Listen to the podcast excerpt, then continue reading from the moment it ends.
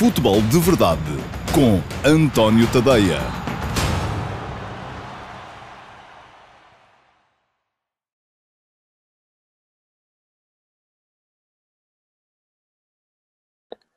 Olá, muito bom dia a todos. Eu sou António Tadeia. Este é o Futebol de Verdade de terça-feira, dia 24 de novembro de 2020. Uh, uma edição que uh, arruma uh, com os jogos da, da primeira e terceira, assim é que é, eliminatória da Taça de Portugal. E que, uh, além disso, começa também já a olhar um bocadinho para a frente, para aquilo que vão ser os jogos das competições europeias. Um, vamos ter equipas portuguesas outra vez em uh, competição, entre quarta e quinta-feira. Uh, Flóculo Porto, quarta, vai jogar fora com o Olympique de Marselha um, e depois disso ainda o uh, Benfica e o Sporting Clube Braga na quinta-feira, uh, que vão jogar, do meu ponto de vista, com as duas equipas mais fortes dos seus uh, grupos na Liga Europa. O Benfica joga fora com o Rangers, uh, mais fortes, além delas, naturalmente, não é? Portanto, são à partida, se tudo correr de acordo com o normal, Uh, o Benfica vai jogar fora com o Rangers, e à partida deverão ser os dois apurados para a fase seguinte da competição. Uh, e o uh, Sporting Clube Braga recebe em casa o Leicester City, e se tudo correr normalmente também, deverão ser os dois apurados para seguir para a fase seguinte da competição. Portanto, vão ser jogos importantes para definir hierarquias, primeiro e segundo lugar, sobretudo. Não creio que haja possibilidades muito sérias de tanto o Sporting Clube Braga como o Benfica acabarem por ficar de fora. Quanto ao Foco do Porto, diferente. É um jogo um, em que o Porto, uh, o Olympique está, está mal na Liga dos Campeões, uh, perdeu os três jogos, é a única equipa desta fase de grupos que ainda não fez um único golo. Um, vai ter um jogo de vida ou morte, a equipa de André Vilas Boas, e o Foco do Porto precisa de pontuar naturalmente, para, mas sobretudo para colocar pressão em cima do um, uh, Olympiacos, que uh, será a equipa que com certeza lutará com o Futebol do Porto uh, pela posição de qualificação na Liga dos Campeões. Diz-me o Simão Rochinol que o Paris Saint-Germain-Leipzig é o grande jogo de hoje. Também acho. Uh, estive a olhar há bocadinho para os jogos que temos hoje. Fiquei um bocadinho desiludido, devo dizer-vos. Parece-me que é quase, enfim, não temos grandes choques, não temos jogos entre equipas uh, candidatas, uh, estão todos divididos entre, entre uh, equipas que com certeza se vão apurar e outra, e equipas que uh, à partida ficarão pelo, pelo caminho, com exceção exatamente desse. Ah, ali também o jogo da base também pode vir a ser interessante, mas parece-me que é sobretudo o PSG Leipzig até uh, pelo uh, confronto entre Nagelsmann, uh, entre, entre, dois treinadores da escola, da escola alemã, e isso acabará por ser naturalmente também importante para um jogo para se ver do ponto de vista da intensidade, um, será com certeza um jogo também muito, muito interessante. Bom, um, mas eu voltarei à Liga dos Campeões e à Liga Europa amanhã.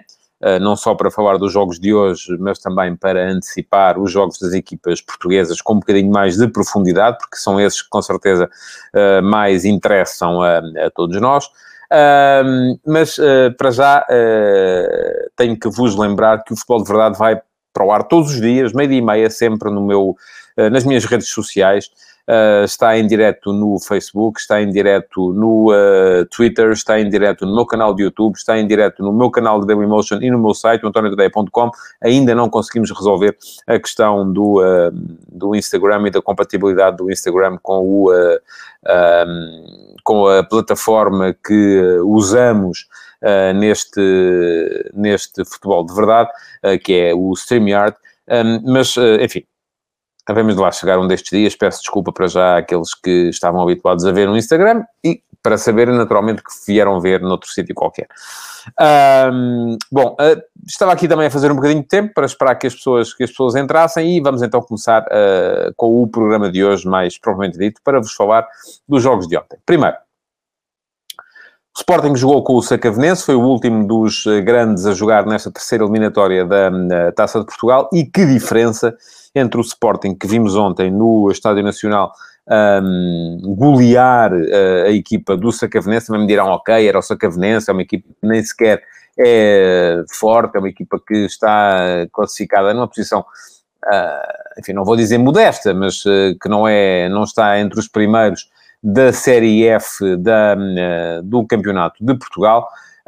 mas acaba por ser uma equipa se calhar do nível inferior à equipa do Trofenso à equipa do Paredes, que encontraram o Benfica e o, e o Sporting Clube Braga, ao contrário, o Sporting Clube Braga e o Benfica, mas será seguramente um nível superior à equipa do uh, Fabril, que uh, teve pela frente o Futebol Clube do Porto, e isso um, acaba por ser também relevante um, na análise que se possa fazer do jogo. O Sporting fez algumas poupanças, tal como tinham feito os seus, uh, os outros candidatos, um, Pergunta-me o Simão Rochinol, eu acho que já respondi a esta pergunta, se o Sacavenense é assim tão mais fraco do que o Fabrício Paredes, como mostrou o resultado, ou é a forma como a equipa de Ruben Amorim abordou o jogo, colocando uma mistura de titulares e menos utilizados. Eu acho que mais fraco não é, mas enfim, não tenho grande termo de comparação, só se jogassem uns com os outros. Às vezes a diferença entre as séries do Campeonato de Portugal pode ser grande, mas até uh, costumam ser mais competitivas as séries mais a norte. Portanto, uh, eu diria que uh, Trofense e... Já lá vou à pergunta do Carlos Luís.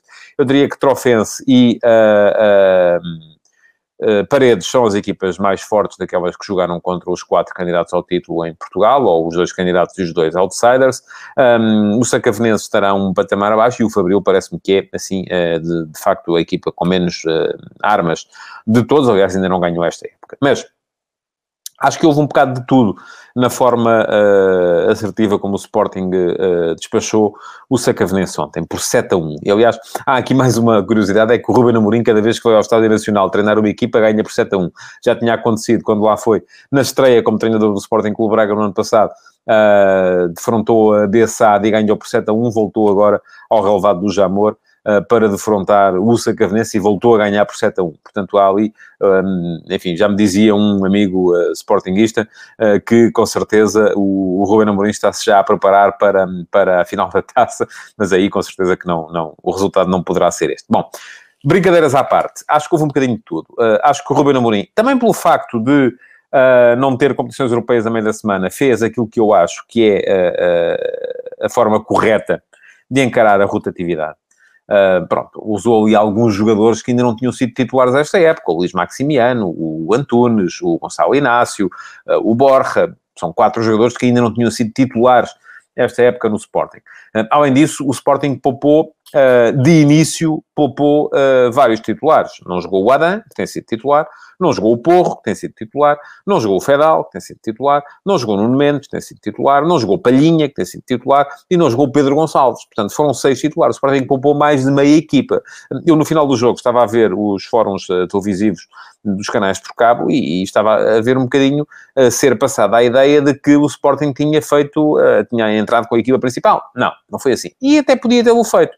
Ah, porque não vai ter Europa à meia da semana. Agora, aquilo que eu acho, aquilo que eu defendo, e já defendo há algum tempo, é que a rotatividade deve ser feita do semana. Isto é, sou contra a, a ideia de uh, se pegar numa equipa e de repente vem um jogo da taça contra uma equipa dois escalões abaixo, saem todos e entram, e entram 11, 11 diferentes.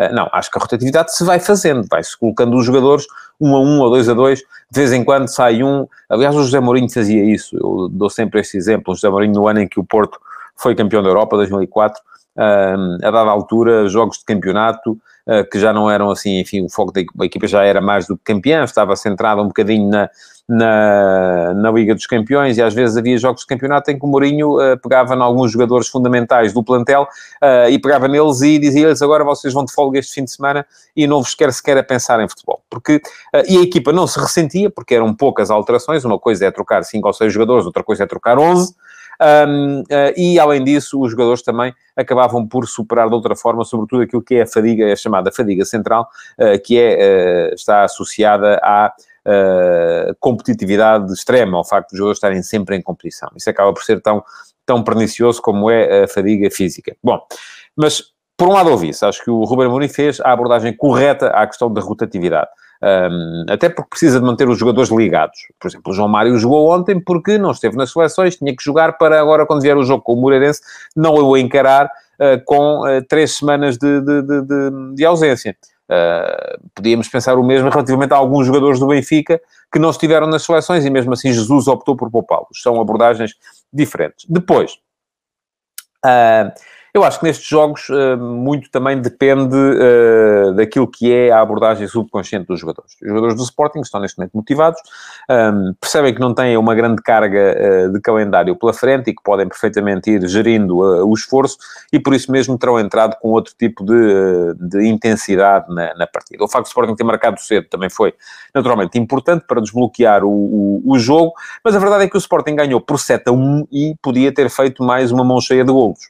enfim, enfim, há uh, as duas bolas nos ferros, há mais três, quatro, cinco situações de jogadores isolados na cara do guarda-redes, às vezes dois para um, uh, e uh, eles acabaram por desperdiçá-las, portanto acho que um, o resultado poderia de facto ter sido muito mais amplo. Eu hoje já escrevi de manhã Uh, sobre aquilo que significa esta fase do Sporting, no último passo. Convido-vos a, a, darem um saltinho no final do, do Futebol de Verdade ao uh, antoniotadeia.com para lerem uh, o raciocínio que por lá estabeleci, um, para dizer que uh, eu acho que está a começar a cair pela base, e alguns de vocês já comentaram, eu tenho estado a ler aqui um bocadinho, uh, embora, enfim, com, não com uma atenção total, porque senão não consigo fazer o, o programa, uh, mas acho que cai um bocadinho pela base a ideia de que o plantel do Sporting não tem, não tem profundidade. Uh, acho que tem, acho que os miúdos estão a dar boa resposta, ainda ontem o Sporting, ao todo, em 16 jogadores que utilizou, 8 eram da formação, e outros da formação acabaram por não jogar, como, por exemplo, uh, o, o, Nuno Mendes, como, uh, enfim, e podiam ter, uh, e eram titulares, a equipa não perderia com isso.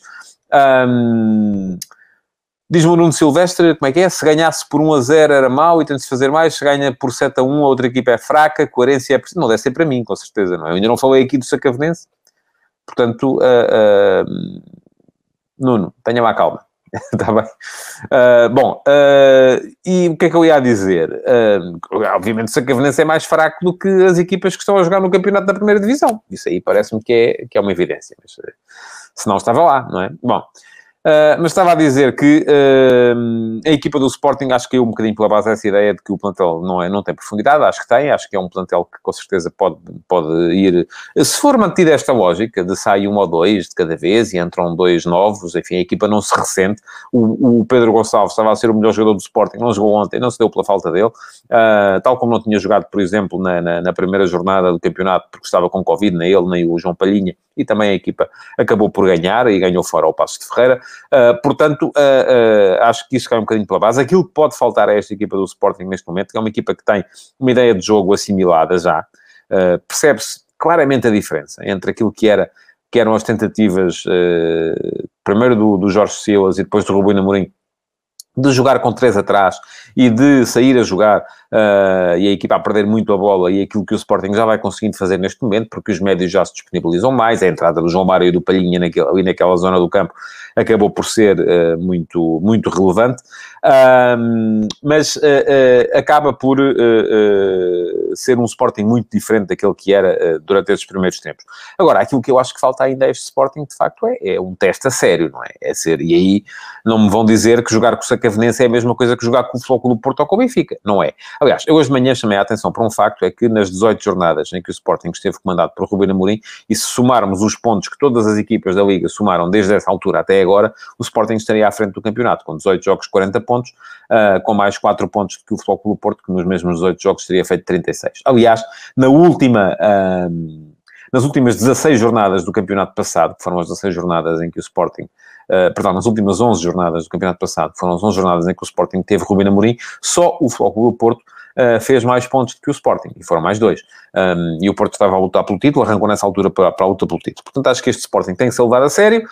Um, Falta-lhe, para ser assumido como candidato mesmo, um, uh, impor-se num jogo perante os grandes, porque de facto aí as coisas não têm estado muito bem uh, para a equipa leonina. Já lá vão 1, 2, 3, 4, 5, 6, 7, 8 jogos consecutivos sem uma vitória contra uh, Benfica e Flóculo Porto. É demais. E é preciso também os jogadores serem capazes de responder nessa altura. Muito bem.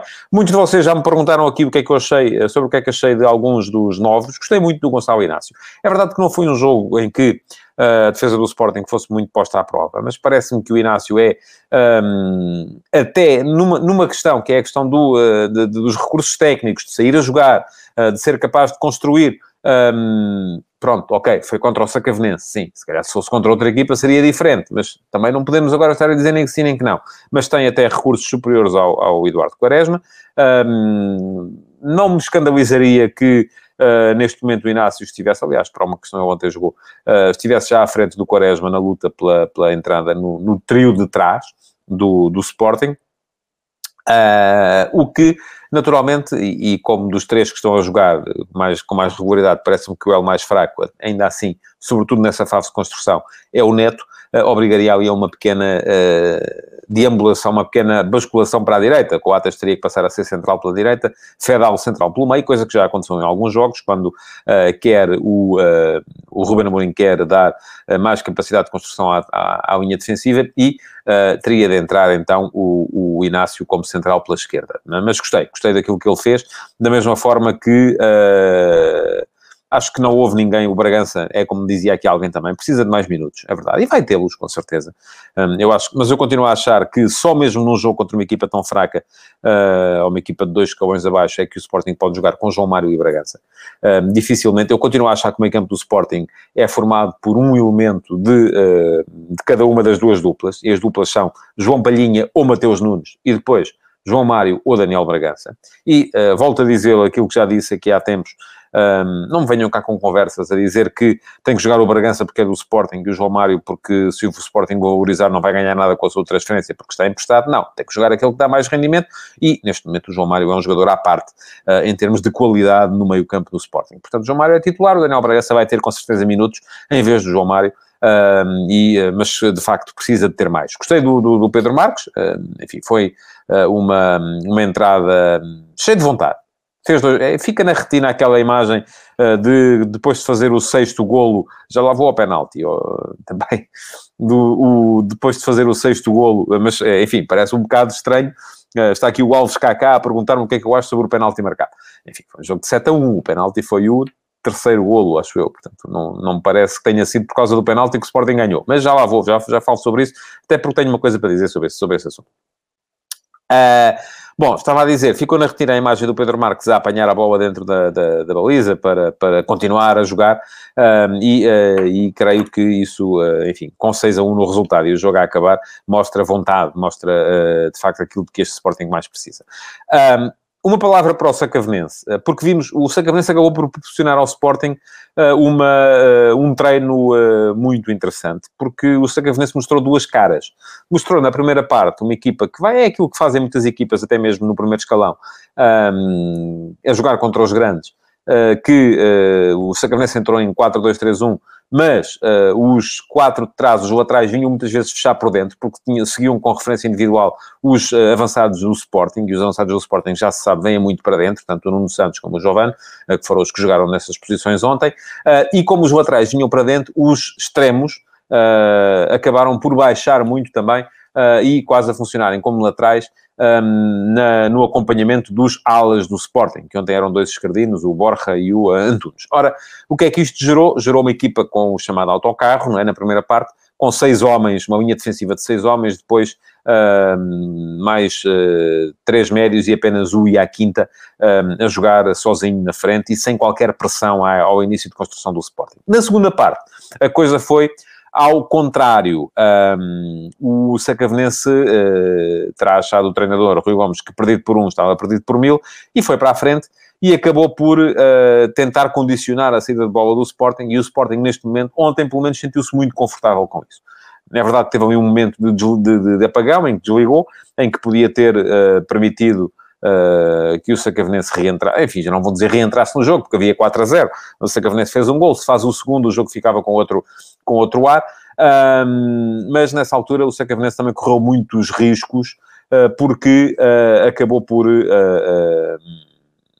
ao tentar condicionar a primeira fase de construção do Sporting, não sendo capaz de o fazer, um, tinha depois muito espaço atrás e isso gerou ali muitas situações de superioridade numérica do Sporting no último terço. Uh, sempre que o Sporting conseguia ultrapassar aquela primeira linha de pressão, encontrava pela frente uma equipa que estava muito espalhada pelo terreno. Um, mas enfim, também vai acontecer isso ao Sporting muitas vezes. Agora o que vai acontecer é que muitas vezes também essa pressão vai ser um bocadinho mais eficaz do que foi aquela do Sacavenense, que se percebia que não estava. Não estava muito preparada para isso. Pergunta-me o Carlos Gusto se será possível nos jogos mais difíceis o meio-campo com Palhinha e Mateus Nunes e João Mário a subir para os três da frente. É. Não sei se será bom, mas é possível, de facto. Uh, eu acho que o Roberto Mourinho teve uma série de opções que pode tomar Agora, eu continuo a dizer que Mateus Nunes é daqueles jogadores que, enfim, eu gostei mais dele ontem, curiosamente, a lateral direito do que a médio centro. Uh, mas vamos ver uh, como é que a coisa evolui. Eu continuo a achar que ele não dá à equipa aquilo que a equipa precisa a atacar pelo meio. Uh, e poderá ser o médio mais defensivo, dificilmente poderá ser o médio mais ofensivo. Um, Pergunta-me o Diogo Antunes o que é que eu acho de ter um central muito parecido com o Coates no lugar do Neto, tipo um Matia. Matia não era nada parecido com o Coates. Um, mas eu acho que o Sporting, assim, continua a achar que precisa de mais um central, apesar dos miúdos. E atenção, e gostei do Gonçalo Inácio e acho que o Quaresma também é uma boa opção. Tenho que sair deste jogo, porque senão vou falar do penalti, porque prometi há bocado. Um, ora bem, a minha primeira ideia é que não é. Uh, depois, uh, as repetições e os especialistas vieram ver ali, notar ali um toque do Iaquinta uh, no gêmeo do Esporar. e, de facto, o toque existe e pode desequilibrar o jogador do Sporting. No entanto, eu, árbitro, não marcava. E vou explicar porque é que não marcava. Porque, claramente, o Esporar deixa a perna ficar para trás à espera do contacto. E eu acho que os avançados têm que ser punidos por este tipo de atitudes. Um, Muitas vezes uh, vemos os avançar, e se vocês forem ver, a posição do Esporar não é natural. Ninguém tenta dominar a bola com a perna esquerda e a perna direita uh, quase uh, um metro lá atrás. Ele está claramente à espera que chegue o contacto. Um, e, portanto, aquilo que me parece é que eu, árbitro, não, mas não marcava, fosse do Sporting, do Benfica, do Porto, do Carcavelinhos ou do Arrentela. Não marcava, pronto. porque, apesar de haver toque, acho que é o avançado que está ali à espera. É como aquelas faltinhas e aí muitas vezes os árbitros marcam para proteger os defesas, em que a bola está, o defesa está virado para a linha de fundo e fica ali paradinho à espera e assim que sente o bafo do adversário deixa-se cair para o chão e inevitavelmente uh, os árbitros marcam falta. Para mim não é, a maior parte das vezes também.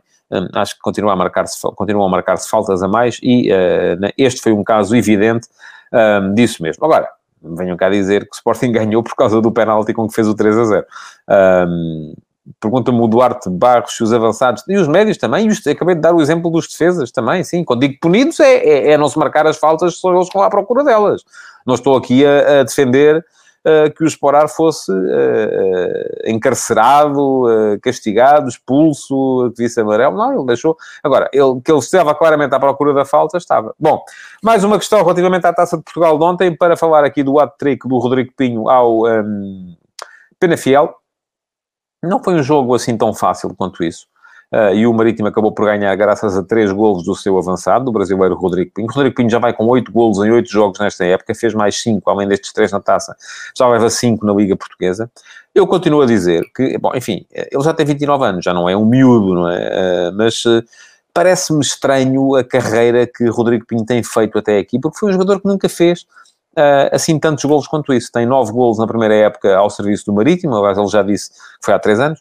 Uh, aliás, tem 11 golos uh, em 17, 18, assim aqui é, há três anos. Depois fez 9 em 18, 19. Uh, ao contrário, fez 4 em 18, 19, fez 9 em 19, 20. Este ano já vai com 8, vai com certeza bater o seu recorde. Uh, e parece-me que é jogador para outro tipo de andamentos. Aliás, ele chegou a estar ligado ao Sporting Clube Braga, onde jogou no Sporting Braga B, jogou na equipa principal também, antes de ir para o, para o Marítimo, fez três golos nesse ano em que andou dividido entre a equipa B e a equipa principal, três golos na equipa principal, fez outras na equipa B, uh, e alguma coisa terá levado a que o Sporting Clube Braga não o tivesse aproveitado. E alguma coisa levará também a que neste momento, em que uh, ainda hoje li nos jornais, que o Sporting Clube Braga, se uh, ficar seu Paulinho, uh, que está de olho uh, no Freddy Montero. Ora, o Freddy Montero uh, é mais velho um, e uh, parece-me que já da última vez que passou pelo... Primeira vez, não. deu sinal de vida muito claro no Sporting. Mas a segunda vez que passou pelo Sporting, depois de ter ido para o Oriente, parece-me que já vinha em quebra. e o rendimento que ele tem tido na MLS, pelo Vancouver Whitecaps, um, parece-me também que não justifica, enfim, eu, ou o Sporting o Braga sabe alguma coisa, eh, ou a relação entre o Braga e Rodrigo Pinho, não, não. Porque parece-me que é um jogador eh, que o Rodrigo Pinho é um jogador que encaixa perfeitamente, não só uh, no, na ideia de jogo do ponta de lança do Sporting Clube Braga, como do Sporting também. Um, Diz-me o Felipe Martins, seria um bom jogador para o Sporting uh, Clube Braga, eu acho que seria um bom jogador para o Sporting também, que continua à procura de uma um, alternativa para aquela, para aquela posição. Uh, enfim, o Ruben Amorim queria muito Paulinho, mas Paulinho está com um valor, um preço que, uh, que nenhuma equipa portuguesa pode, pode chegar.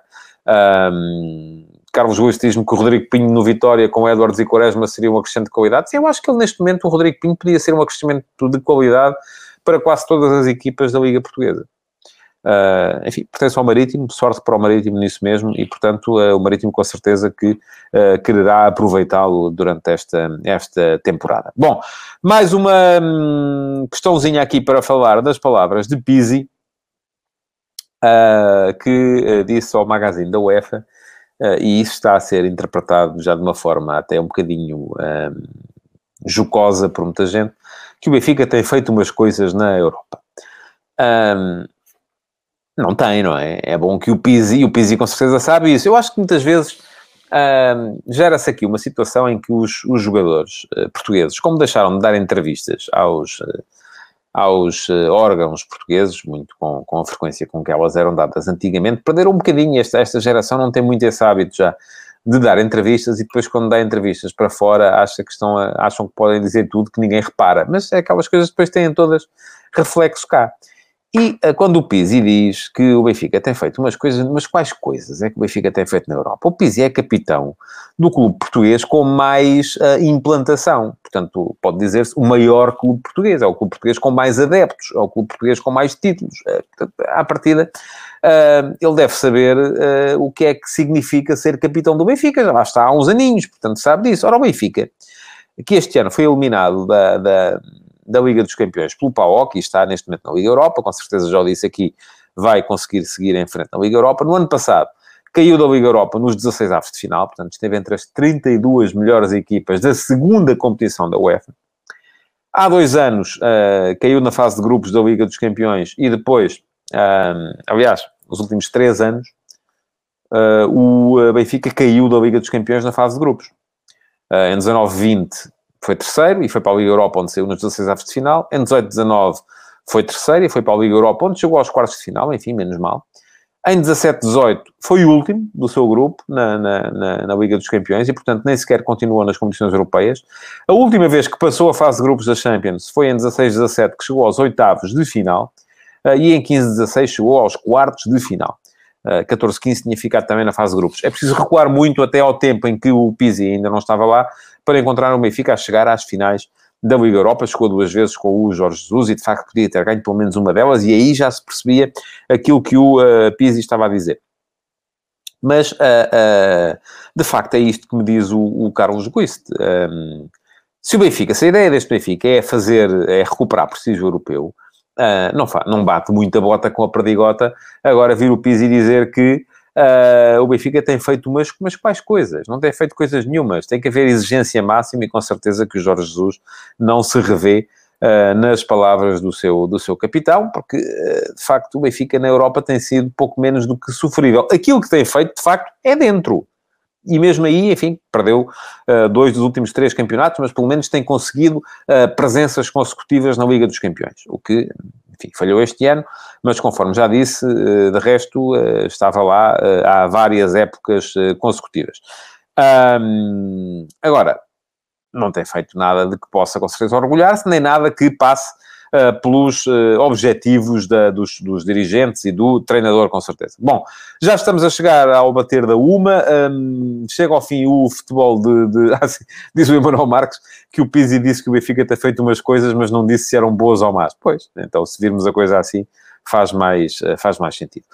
Bom, estava a dizer, estamos a chegar ao final da edição 2 do Futebol de Verdade. Já não deu para falar aqui hoje, mas vou falar amanhã com certeza, com mais tempo, da uh, machadada que está a ser dada mais uma vez no desporto de formação em Portugal, um, ehm, com esta questão dos confinamentos e do, e do Covid. Isto preocupa-me muito uh, e de vez em quando acho que devo vir aqui lembrar uh, aquilo que está a ser feito, que estamos a destruir os sonhos de uma geração uh, e estamos a destruir os hábitos de prática desportiva de uma geração e isso pode ser muito, muito perigoso.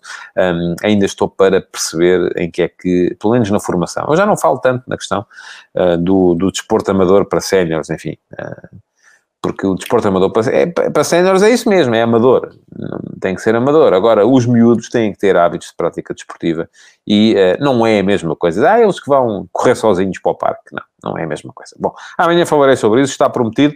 Uh, para já, hoje, só me resta pedir-vos que coloquem o vosso like na edição do Futebol de Verdade, que a partilhem, porque continua ativo o desafio das 50 pessoas a partilhar. E vejam lá, porque o Paulo Neves já reservou o lugar na, no, no, futebol de verdade especial e, portanto, uh, convém que o ajudem, uh, porque se não houver 50 partilhas ou 50 pessoas a partilhar, não há futebol de verdade especial uh, para ele ter o lugar reservado com o desafio que ganhou aqui na semana passada.